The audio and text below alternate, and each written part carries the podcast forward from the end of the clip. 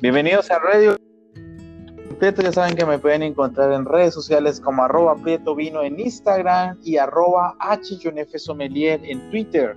Y acuérdense muy bien que nosotros, aparte de hablar de vinos, porque somos Radio Wine, tenemos nuestras cápsulas de otras bebidas y ya vamos a tener algo especial con una bebida milenaria llamada hidromiel. Pero para que nos hable de hidromiel, tenemos un experto en la materia llamado Alejandro Manotos. Alejo, ¿cómo estás? Hola amigo, muy bien, muchas gracias por la invitación. Oye Alejo, qué gusto y pues bueno, eh, hoy hablando de hidromiel, yo sé que tú eres experto haciendo hidromiel y también pues sabiendo de todo lo que es esta bebida milenaria y empezando nuestra, nuestra entrevista y nuestro podcast, ¿qué es hidromiel Alejo? Bueno, gracias amigo. Eh, la hidromiel, así como el vino es eh, la bebida alcohólica resultante de la fermentación del mosto de uva, la hidromiel es la bebida alcohólica que resulta de la fermentación de un mosto que tiene miel y agua y se le adiciona levadura. Y se conoce también como MID, M-E-A-D, internacionalmente. Entonces el nombre en español es hidromiel, el nombre en inglés es MID. Eh, mucho en Europa del Este también se conoce como MID. Perfecto, Alejo. Oye, y, hablando como de esas personas que hace, eh, por ejemplo, el vino, como el enólogo, ¿cómo se le llama a esa persona que hace hidromiel? Porque no, no creo que sea hidromielero, no sé si lo estoy diciendo bien, pero no creo que sea ese nombre específicamente. Bueno, mira, internacionalmente se conoce como mead maker, así como el elaborador de vino también se puede conocer como winemaker, eh, se conoce como meat maker.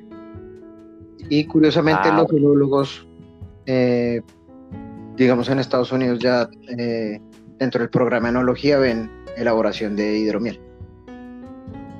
Bueno, e, eso es otra, otra de las materias que tiene que ver prácticamente un enólogo para convertirse en enólogo, ¿no? Pues depende del programa. En la UC Davis de California, en la Facultad de Enología, tú sabes que es una de las mejores facultades de enología del mundo, al programa de enología ya le incorporaron eh, elaboración de hidromiel. Entonces, eh, allá los enólogos elaboran la hidromiel.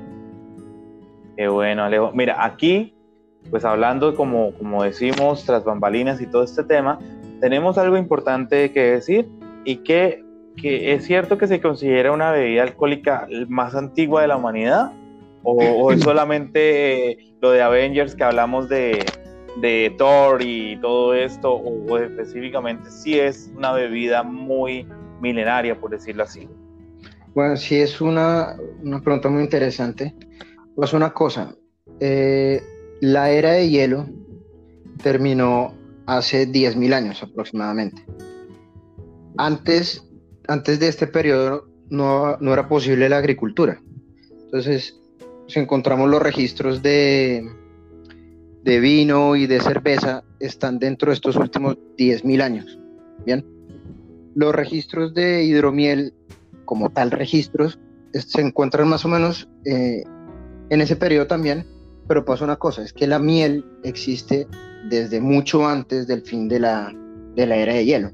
Y hay en, muchas cuevas hay registros pictográficos de la utilización del consumo de miel y también de hidromiel. Entonces es por esto que se considera la bebida más alcohólica de la humanidad, la, bebida alcohólica más antigua de la humanidad. Y lo que mencionabas en cuanto a, a Thor es muy interesante porque culturalmente también es muy antigua.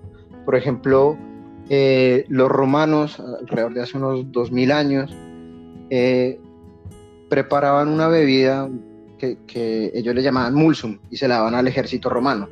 Y es un vino endulzado con miel, que es el precursor de un estilo de hidromiel que hoy digamos que está de moda, que se llama Paiment, que es una hidromiel que ha tenido agregado de mosto de uvas. Entonces es como un híbrido entre hidromiel y vino. Interesante. Los griegos preparaban la ambrosía, que también era una hidromiel con características especiales. Los egipcios también utilizaban eh, la miel, si bien no hay registro de hidromiel, pero sí consumían mucho miel.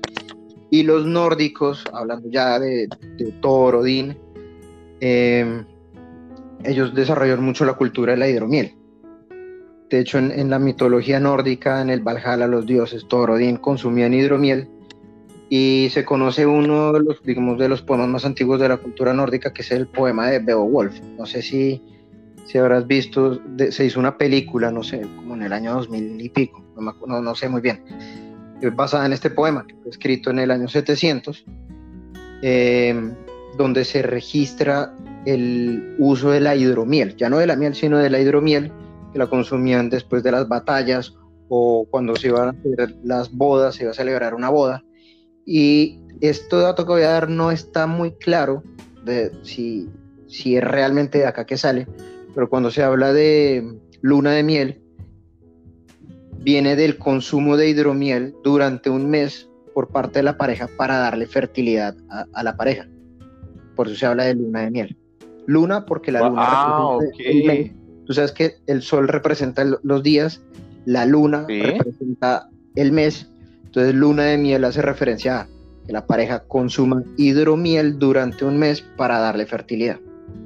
O sea, queremos que la pareja de recién casados, por favor, los que se acabaron de casar, a, saludos a nuestro amigo eh, Angélica, ¿no? Angélica, eh, Angélica y a, ya se me va el nombre, a José recién casados, eh, yo creo que ellos están llevando una, eh, dieta de miel en este momento, recién casados.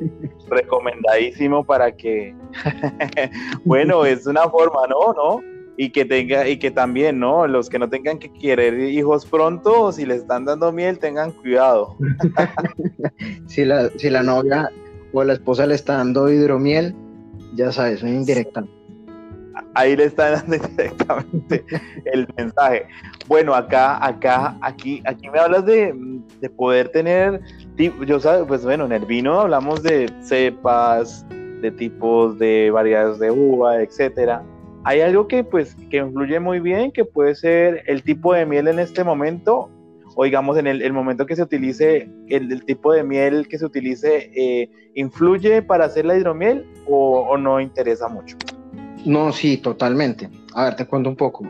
Así, y, qué bueno que mencionas las cepas en, eh, en el vino, pues en, la vid, porque en la hidromiel lo que existe son distintos tipos de mieles. Tú sabes que la abeja consume el néctar de las flores, eh, produce la miel en el buche, en el buche mielero, y la miel resultante va a depender del néctar que consuma.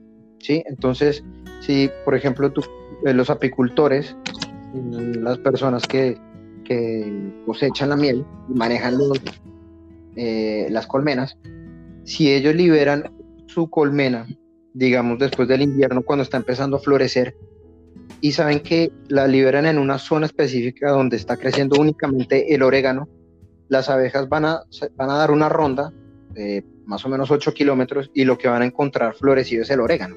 Entonces van a consumir el néctar del orégano y la miel que van a producir va a depender eh, exclusivamente del néctar de esa flor de orégano. Entonces la miel resultante se llama miel de orégano y tiene unas características especiales.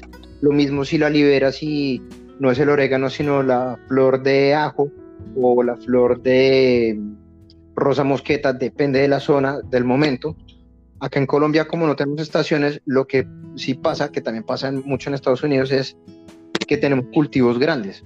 ¿sí? Por ejemplo, en la zona de Cundinamarca o en, o en eh, la zona cafetera, como son cultivos tan grandes, por ejemplo, en, Cundinamarca, si no estoy mal, es, lo que hay mucho es acacia. Entonces, si tú liberas en el medio de un bosque los panales, lo que va a pasar es que las abejas van a consumir ese el néctar de acacia.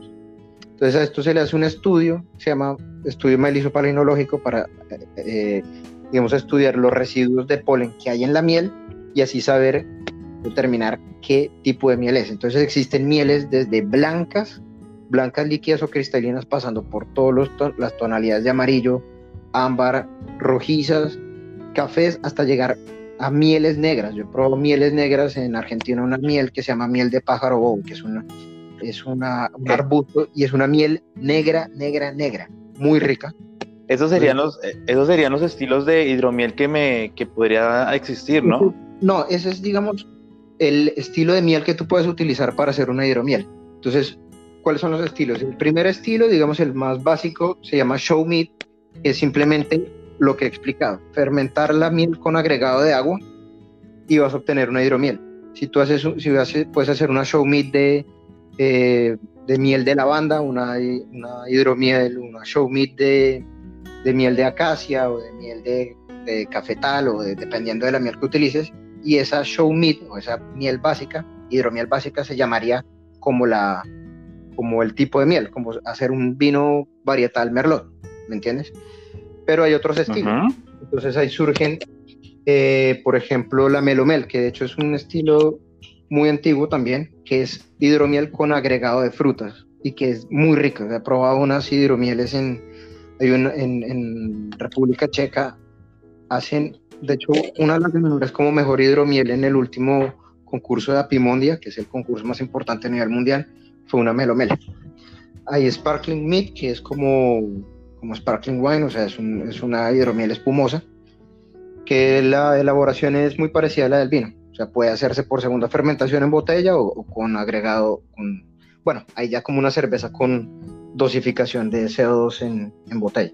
Hay otra que se llama Bravo, que ceba y miel, bueno, y así hay muchos estilos. De aquí, de pronto, bueno, yo sé que a Colombia he visto una, creación que hizo la Universidad Nacional en algún momento, pero creo que, como productores, eh, digamos, a nivel internacional, ¿cuáles se podrían destacar en tema país? ¿Acá en Colombia o internacionalmente? Internacionalmente, ¿qué países podrían ser como los productores, los que se llevan la batuta para el tema de hidromiel? Bueno, se producen muchos países, pero los más importantes a nivel mundial hoy por hoy son Polonia, que es el que, digamos, elabora los estilos, es como el equivalente a, Bélgica en la cerveza, es Polonia en la hidromiel. Eh, República Checa y Eslovaquia, Después yo diría que Estados Unidos, y de hecho Estados Unidos yo creo que puede estar pasando a República Checa en volumen y en experimentación. Desde hace, pone el 2017-18, eh, la estadística es que se abría diariamente tres productores de hidromiel en, en Estados Unidos. Y como te digo, fue tanto el boom que llegó a pasar en, crecimiento, ¿no? ¿no? en posicionamiento, sino en crecimiento a la industria cervecera. Entonces, por eso la Facultad de Enología de la UC Davis agregó la elaboración de, hidromiel en su programa. También produce España, Noruega, Suecia, pero ya son como más pequeños en, volumen y sé que creo que Argentina hay algunos que están empezando a producir, algo Italia también, pero es más poquito. Claro, dentro de, digamos que, que ya yo quiero llegar, yo llego al bar, eh, no sé, al bar de Santa Clara, al bar alquímico, a la huerta en Bogotá, a muchos bares a nivel Colombia, inclusive México, llegó a cualquier bar. Y digamos, yo quiero probar una hidromiel. ¿Cómo, cómo se toma la hidromiel? Porque pues sabemos, una cerveza, deben una cerveza en vaso largo, quiero que me salga un poco de espuma, etcétera. Pero ¿cómo se tomaría una hidromiel? Bueno, me encanta esa pregunta. La hidromiel pasa una cosa, es muy, muy, muy versátil. Eh, por muchas razones. Primero porque los, estilos son muy antiguos y de hecho el resurgimiento de la hidromiel en lo que ha sido los últimos, eh, sobre todo los últimos 20 años, ha dado pie para innovaciones. Entonces, eh, tú tienes las show meat que son elaboradas, digamos, a baja temperatura y, y parecen mucho un vino, un vino blanco. Entonces a mí me gusta tomarlas como si fueran un vino blanco, una copa de vino eh, a la temperatura de vino blanco. Hay otras, eh, las Melomel también, mucho y las Payment, pero hay, hay otras, por ejemplo, eh, probé una en República Checa que tenía agregado de, de canela, clavos, que es un estilo que se llama Meteglin. Y esa la, la, consumen en República Checa y en Eslovaquia. En invierno la calientan un poco entonces te vuelve una bebida muy que te, da calor y para compartir con amigos, es, esa digamos se toma ya de otra forma. Y eh, hoy por hoy hay muchos bares que están experimentando con hidromiel. De hecho acá ya hay varios eh, bartenders y mixólogos que me han pedido, que me han preguntado si, si conozco hidromiel porque quieren hacer coctelería con hidromiel. Y a nivel internacional, por ejemplo en Estados Unidos, eh, se utiliza mucho para coctelería.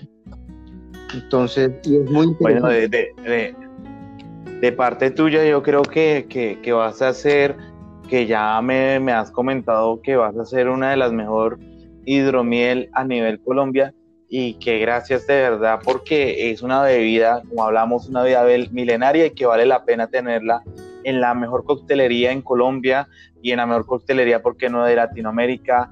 Eh, oye, amigo, pues de verdad, gracias por, por ayudarnos, por acompañarnos, por ilustrarnos de lo que es eh, hidromiel, lo que es una, un meat, maker, ¿no? Eh, todas esas personas que, que, hacen, perdón la pronunciación si lo he hecho así, pero queriendo hacer todo eh, posible para hacer la elaboración de hidromiel. Amigo, regálanos por favor tu, no, tu, tu, Instagram, por favor, y eh, para que te puedan eh, hablar sobre hidromiel, ¿por qué no hacer un taller de hidromiel? Sería algo buenísimo para cualquier bartender o cualquier persona que le guste la hidromiel o quiera saber de hidromiel. Bueno, pues sí. Mm, eh, mira, mi, mi Instagram es Midgarden Cartagena, se escribe M-E-A-D Garden, como suena, Cartagena. En sí prácticamente es decir el, jardín de la miel en Cartagena, ¿cierto? Exactamente, es un juego de palabras. Sí, pero en Mid Garden porque hay mucho Beer Garden, pero Mid Garden también se referencia a Midgard, que es la tierra de la hidromiel. Así que... Wow. Bueno, Alejo, de verdad, qué gusto. La próxima que hagamos de hidromiel, tenemos que tener tu hidromiel, probándola, eh, ojalá en uno de los mejores bares de la ciudad y poder degustarla, Alejo. Muchas gracias. Que sí, muchas gracias a ti por la invitación. Que esté muy bien, amigo. Muchas gracias. Dale, Radio One arriba, Radio Wine arriba. Adiós. chao.